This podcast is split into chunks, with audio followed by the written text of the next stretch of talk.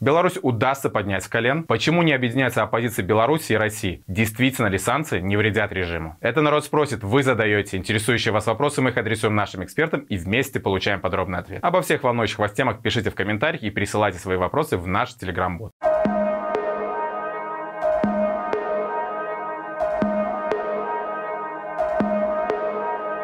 Недавно Лукашенко заявил, что он, а также белорусская экономика выстояли, но ему, как и белорусской экономике, все еще требуется подняться с колен. Но изменить принятую позу почему-то не получается. Благодаря исключительным управленческим способностям Лукашенко, а также санкционному давлению, экспорт белорусских товаров катастрофически уменьшился. Зато увеличилось время пребывания в ненавистной колено-локтевой позиции как у самого Лукашенко, так и у экономики Беларуси. Стоять на коленях настолько стыдно и тяжело, что на прошлой неделе анонсировано создание специальной комиссии по приведению экспорта в более-менее благоприятный вид. Но насколько это осуществимо в сложившейся ситуации? Наши зрители спрашивают, возможно ли восстановить белорусский экспорт и удастся ли Беларусь поднять колен? Что касается заявления Лукашенко по поводу создания комиссии, которая будет якобы заниматься э, улучшением ситуации с экспортом белорусских товаров, то это, конечно, чисто такое популистское решение. Тем более мы знаем уже, сколько было создано разных комиссий, э, и эффективность их э, практически нулевая. Тем более, когда мы говорим про экспорт, потому что на сегодняшний день действуют санкции со стороны Европейского Союза, которые очень сильно ограничивают экспорт калийных удобрений, нефтепереработки, э, деревопереработки. И, конечно, это сильно влияет на приток валюты в страну. И фактически у нас сегодня ситуация следующая. У нас э, основной товар, который мы экспортируем и импортируем, это промежуточные товары, то есть это сырье и материалы. Фактически мы занимаемся реэкспортом, то есть мы закупаем у Запада товары, которые находятся под санкциями э, для России, и перепродаем их в Россию. В основном это происходит именно так. И, к сожалению, именно экспорт в стоимостном выражении ниже на 23%, чем импорт. То есть э, фактически мы э, достигли потолка ценового, э, что касается рынка сбыта. То есть Россия не может платить за белорусские товары больше денег и покупать их, потреблять в большем количестве. При этом у нас нет возможности расширяться на другие рынки. Например, если говорить про тот же Восток, о котором Лукашенко часто заявляет, Китай, а, возможно, Африка, то вот если смотреть на ситуацию по калийным удобрениям, то фактически видно, что ни одно из направлений не, не сработало. По крайней мере, с 2021 года, как они пытаются наладить логистические пути, наладить э, обходные пути санкций, ничего не получается. Со стороны Китая было заключено соглашение э, этим летом с канадской компанией по цене поставок калийных удобрений в два раза дешевле, чем предлагает Беларусь. И, соответственно, Китай намного выгоднее работать с Канадой, потому что э, нет риска попадания под вторичные санкции, нет проблем с доставкой, с логистикой, потому что они могут фактически просто по морю доставить да, э, эти калийные удобрения. Э, что касается Африки, то на конец 2021 года у нас э, доля белорусских калийных удобрений на рынке Африки составляла 40%. А, на конец 2022 года эта доля составляла 2,8%. То есть, несмотря на то, что Африка Э, как нам кажется, да, и как э, демонстрируют это власти э, с экранов телевизоров, что Африка сотрудничает с Белоруссией, что многие страны, э, а часто это какие-то диктаторские режимы, приезжают в гости, подписывают какие-то соглашения. В действительности это не так. То есть доля э, белорусских калийных удобрений сократилась более чем в 10 раз в Африке, потому что даже те страны, которые только сейчас э, становятся на путь развития, э, неважно какой там режим, диктаторский или не, дита- не диктаторский, все равно э, для стран высокий риск попасть под вторичные санкции, а им это не нужно, потому что у них своя экономическая ситуация очень плачевная. И, конечно, когда у нас ограничены рынки сбыта, мы создавайте комиссию, хоть 100 комиссий, комиссия может придумать что угодно, но реализовать не будет возможности это. Поэтому, конечно, это э, исключительно такой популистский э, вариант э, а давайте мы что-нибудь придумаем снова, чтобы вот показать по телевизору, что мы создаем видимость работы. Но на самом деле сегодня, на сегодняшний день у нас уже экспорт э, с экспортом все очень плохо, потому что мы экспортируем фактически только в Россию. Да? Там у нас пару стран осталось, 74% экспортных товаров идет на Россию. И в условиях санкций, в принципе, другого варианта быть не может сейчас. Но нужно понимать, когда э, санкции снимут, их, конечно же, снимут, когда это будет, через 5 лет, через 2 года, никто не знает мы уже будем вне рынка, потому что наши места э, займут однозначно. Что это значит для страны? Э, экспортные товары э, и вообще экспорт, особенно экспорт на Запад, это был э, один из главных источников притока иностранной валюты в страну. Мы всегда э, закупали и будем закупать, как бы не стремились власти создать импортозамещающие производства, мы все равно будем закупать тот же промежуточный импорт, материалы и сырье. И закупаем мы в валюте. Соответственно, когда у нас сокращается валютный приток в страну, у нас э, дестабилизируется ситуация на валютном рынке. То есть у нас сокращается предложение валютное и повышается спрос, потому что нам нужно импортировать товары за границей. И это все будет влиять на курс доллара, это будет э, создавать проинфляционный фактор, проинфляционное давление, что в итоге приведет к росту инфляции, к росту цен и к снижению реальных располагаемых доходов населения.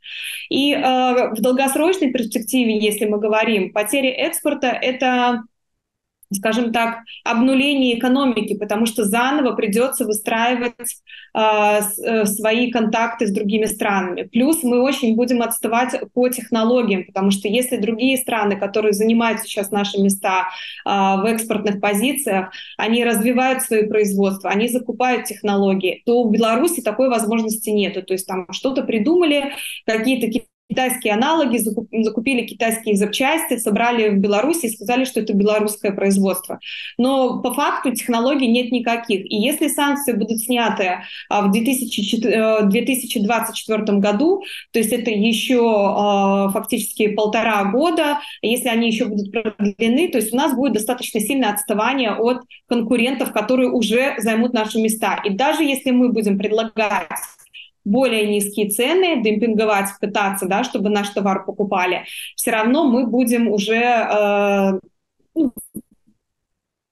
скажем так, не удел. И надо будет преодолевать очень большие барьеры, надо будет искать э, большие инвестиции для того, чтобы развивать нашу экономику заново, поднимать ее с колен, как раз для того, чтобы вот э, для чего создает Лукашенко эту комиссию. Но в тех условиях, которые э, на сегодняшний день есть вокруг э, белорусской экономики и вокруг белорусского правительства, это нереально.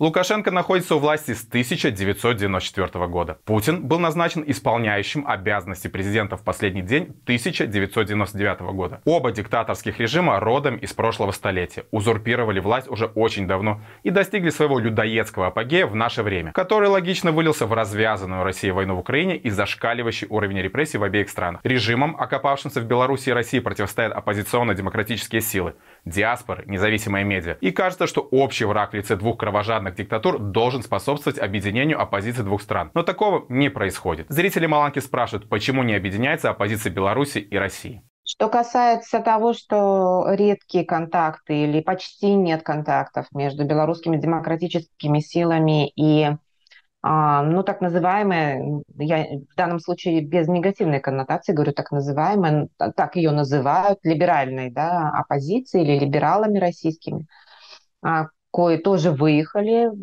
после начала войны и э, пытаются объединиться, пытаются создать свои какие-то там альтернативные политические да, центры э, в изгнании. Э, я думаю, что проблема здесь заключается в том, что а, как мне, кстати говоря, я этот вопрос задавала Ковалевскому на слушаниях, и Ковалевский мне а, ответил это таким образом, что до тех пор, а, пока российская вот эта либеральная оппозиция не определится со своей позицией, извините, оппозиция в отношении позиции, да, так масло масляное, вот, э, в отношении вопроса по независимости Беларуси, по белорусскому, в принципе, вопросу, а, потому что э, по тому вопросу, есть ли право выбора у Беларуси, свободного выбора, в том числе, например, кстати говоря, вступление в Европейский Союз. А, это, это как раз право свободное, да, э, право свободного выбора. А, вот. До тех пор белорусские демократические силы контактировать не видят целесообразным а, в установлении постоянных контактов с российской а, либеральной оппозицией. А постольку, поскольку, э, в общем и целом, несмотря на свой, свои либеральные взгляды, э, многие представители российской оппозиции действительно не... Я не буду их ни в чем обвинять сейчас, ни в каких там имперских делах там, а, вот, но по всей вероятности они еще не смогли вот каким-то образом почувствовать, эм, а, как бы сказать, тонкость этого вопроса до тех пор, пока они вот эту как бы линию не выберут, которая была бы четко ясной нам и понятной, а, думаю, до тех пор белорусские демократические силы не будут идти на плотный контакт с российской либеральной оппозицией, потому что это репутационный вопрос. Кстати, еще помимо всего прочего, это репутационный вопрос. И как сказал когда-то Ленин, уж простите меня за то, что я его цитирую, прежде чем объединяться, нам надо размежеваться. А вот. Так, так что прежде чем объединяться, нам надо размежеваться. Знаете, мне вообще в целом этот вопрос напомнил мою дискуссию. А, вот удивитесь, такой был у меня пример на конференции в Геттингене. Это была чисто академическая конференция, посвященная Китаю. И у меня была дискуссия с канадским гражданином китайского происхождения. А, вот. Но это не важно, он, он ученый, он пишет э, диссертацию в Европе, в одном из европейских университетов. А, вот. Он э, спрашивал меня относительно того, почему белорусы э, в изгнании, да, активисты, там, его знакомые, друзья, дистанцируются от русских. Ну, тех же самых, кто там может быть, учится тоже там, занимается наукой и так далее и тому подобное. И это первый вопрос. А второй вопрос, почему белорусы отказываются говорить на русском языке? Ними. Ну, ну, он сказал, что вот я, он наблюдал такую картину, что белорусская молодежь а, в изгнании она больше склоняется к употреблению белорусского языка и отказывается от употребления русского языка, и это, соответственно, видимо, возводит по его мнению, да, вот эту стену между русскими и белорусами. И он все это задавал с определенным осуждением этого поведения, вот, что это вот где э, такие признаки национализма, да, и неприязни, и неприя... непринятия русских, хотя это хорошие русские, там, либералы и так далее и тому подобное. Вот. И наша с ним дискуссия показала, кстати говоря, почему понимать это важно. А, во-первых, я ему объясняла. Во-первых, я на примере своего э, сына объясняла и своих студентов, которые в 2020 году прошли через все вот это. То есть у меня сын как раз в 2020 году был студентом, и его друзья, ровесники, в том числе это были мои студенты, они были его друзьями, они остаются друзьями. Пройдя через все это, они выбрали сознательно а, употребление белорусского языка в публичном пространстве, а отмежевание от русского языка. Дело не в том, что мой сын националист. Мы дома используем русский язык. Как вы видите, я говорю по-русски. А вот. Дело не в этом. Это, это была его принципиальная позиция, его отказ от использования русского языка. Он мне говорил о том, что русский язык – это язык насилия и войны. Это было, конечно, я понимаю, что это эмоциональная реакция, в первую очередь это была реакция на то, э, что делал ОМОН с белорусскими студентами, которые говорили да, по-белорусски, которые били, говорили, говори на нормальном языке, нормальный русский язык, значит, белорусский это язык ненормальный. В Беларуси, в Минске, ОМОНовец бьет студента и заставляет его говорить по-русски. Какая реакция может быть у молодых людей белорусских?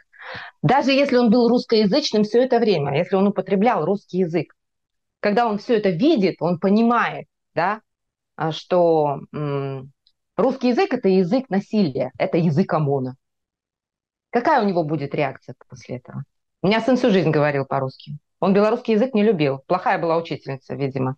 И все это вызывало у него как бы не очень положительные эмоции. Он перешел на белорусский язык из-за этого. Когда случилась война, а, это стало абсолютным желанием. То есть э, у меня вообще пропали все аргументы. Потому что я одно время пыталась объяснять, что это все не так. Как там? Не все так однозначно, как у нас любят говорить, да? Это первое. Второе, э, что необходимо иметь в виду. Ведь за русским языком, хоть мы с вами сейчас и говорим по-русски, да? Ведь за русским языком идет привязка к русской литературе, к русскому телевидению, к русской культуре. Что в этом плохого? В этом плохое, плохое только одно, э, что это канал и это язык пропаганды. И мы вынуждены употреблять это. Это все к вопросу о том, почему белорусские демократические силы сейчас воздерживаются от плотных контактов с российской либеральной оппозицией. Вот это моя дискуссия с этим уважаемым, очень хорошим, умным молодым человеком.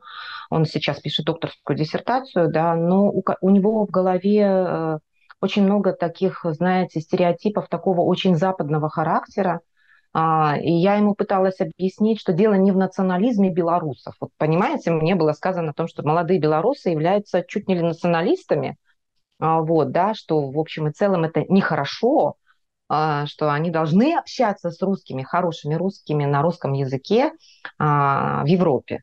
Вот, я сказала, что, во-первых, это право э, выбора у белорусов, да, во-вторых, ну, что они должны понимать, э, результатом чего это является.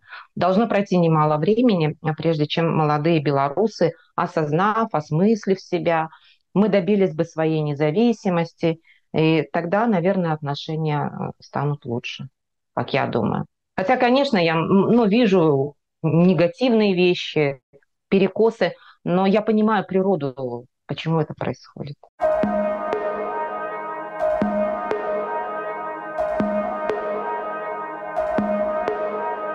Опыт жизни при санкциях и санкционном давлении у белорусов серьезный. Мы уже запутались в количестве санкционных пакетов и что и кого включает в новые списки. Но с интересом следим, как режим их обходит, и здесь порой разыгрываются целые детективные драмы. А по поводу контрабанды сигарет и вовсе каждую неделю можно делать новые ставки. Но главное последствие санкций – это ухудшение жизни простых белорусов. Обвал белорусского рубля, деградация экономики и социальной сферы. А как обстоят дела у тех, кто под санкциями? Лукашенко строит новую безвкусную резиденцию в стиле позднего Туркменбаши. Карманные бизнесмены разворовывают страну, чиновники режима повышают себе зарплату, а их дети живут на коллективном Западе. Подписчики Маланки интересуются, действительно ли санкции не вредят режиму. Санкции, которые были введены со стороны Европейского Союза в отношении Беларуси, они не сыграли никакого значения э, и не дали никакого вообще эффекта который бы мог э, повлиять на ситуацию в стране. Я вспоминаю осени 2020 года я получал сотни сообщений от э, жителей Беларуси, которые спрашивали, когда же Евросоюз ведет какие-то санкции. Санкции оказались куром насмех, потому что эти санкции э, ударили прежде всего по гражданам Беларуси, а не по режиму Лукашенко. Режим Лукашенко э, смог обойти эти санкции в силу того, что он получил необходимые ресурсы от Кремля, финансовые, он получил на санкциях, которые были введены против России, возможность зайти на российский рынок, и так далее. И многие скажут, вот, э, он э, хочет, чтобы санкции отменили. Нет, я хочу, чтобы санкции были изменены радикальным образом, а, чтобы они ударили по режиму Лукашенко. В частности, самая эффективная мера, на мой взгляд, была бы полный перекрыт транзит грузов, которые идут из Беларуси в Европейский Союз по железной дороге. Это было бы самая эффективная санкция. Что мы видим в итоге? Мы видим, что за последние 12 месяцев Европейский Союз увеличил экспорт в Беларуси в, одну, в 1,6 раза. Вот так работают европейские санкции. Европа торгует с Лукашенко, а при этом в Твиттере, в Телеграмах и в других там а, мессенджерах они а, рапортуют о том, что они ввели какой-то очередной там энный пакет санкций, которые бьют по гражданам Беларуси. В итоге граждане Беларуси платят за визы 300-500 евро в Минске, стоят в огромных очередях, а граждане не могут э, получить э, какие-то ранее доступные для них э, услуги, а, в том числе банковские, потому что есть ограничения и банковские разные лимиты введенные. В том числе есть проблема у пенсионеров, которые живут в эмиграции, но получали раньше пенсию а, тоже в валюте, им государство белорусское уплачивало, потому что были сложности с конвертации валют э, и много других можно рассмотреть причин. Чиновники, которые находятся под санкциями э, европейскими, некоторые из них спокойно ездят в Европу, их часто ловят в Вильнюсе, в Ашане.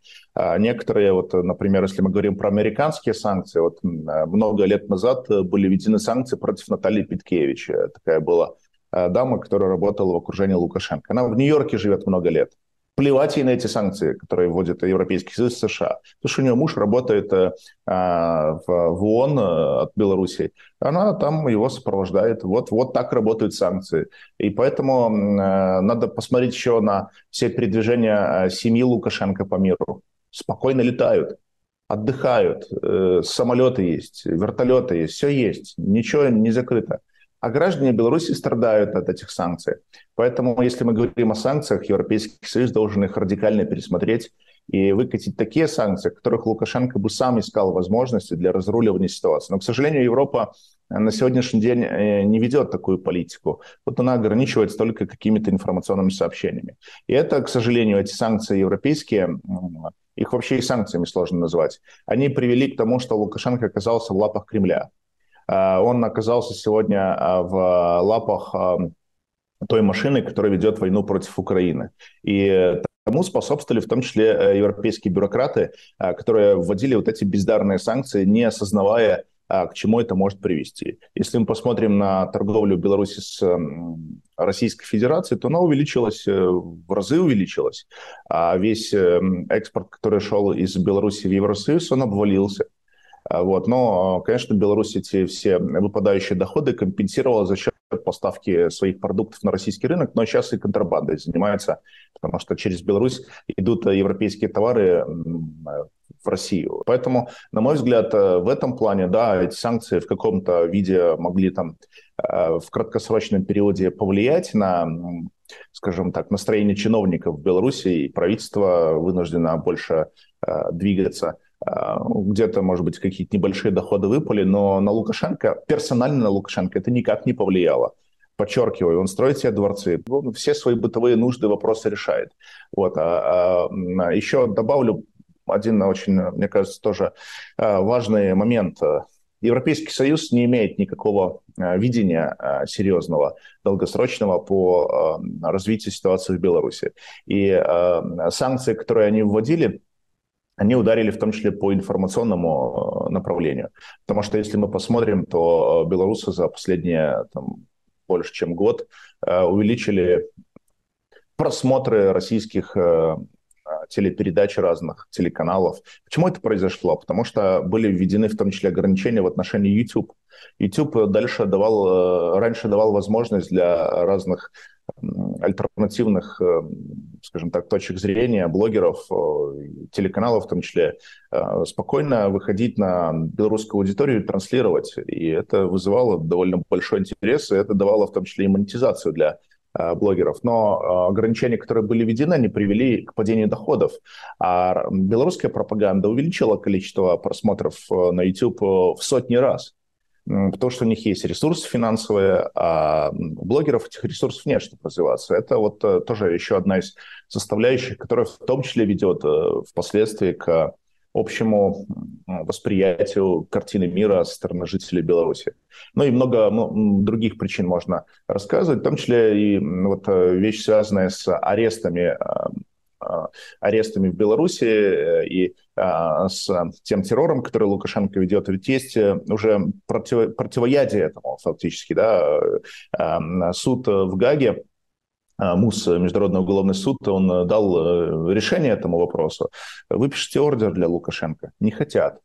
А, потому что, видимо, ну, боятся чего-то. Я не знаю, почему они не хотят. Но это вопрос политической воли. Она отсутствует напрочь сегодня в Европе. И э, в этом плане Европа, она, ну, мне кажется, сегодня без яиц. Там нет политиков в Европе, в Европейском Союзе. Вообще нет ни одного политика, на мой взгляд, а, стороны лидеров Европейского Союза, которые могли бы с Лукашенко разговаривать на его же жестком языке. К сожалению, это так. И сегодня никто не может прийти, стукнуть по столу и потребовать э, решения каких-то сложных вопросов, в том числе в отношении Беларуси. Либо Европа потеряла всякий интерес к этому и просто занимается своей деятельностью. Вы смотрели проект «Маланка Медиа. Народ спросит». Задавайте вопросы в комментариях к данному видео и присылайте в наш телеграм-бот. На каждый интересующий вас вопрос мы найдем ответ. Заходите на наш сайт Маланка Медиа и скачивайте мобильное приложение Маланки. Не забывайте, что в нашем инстаграме и телеграм-канале регулярно публикуются свежие новости. И подписывайтесь на наш тикток и твиттер. Если вы находитесь за пределами Беларуси в безопасности, репостите это видео. Обязательно посмотрите, если еще не посмотрели наш итоговый воскресный выпуск новостей. Ссылка в описании. Живе Беларусь и слава Украине!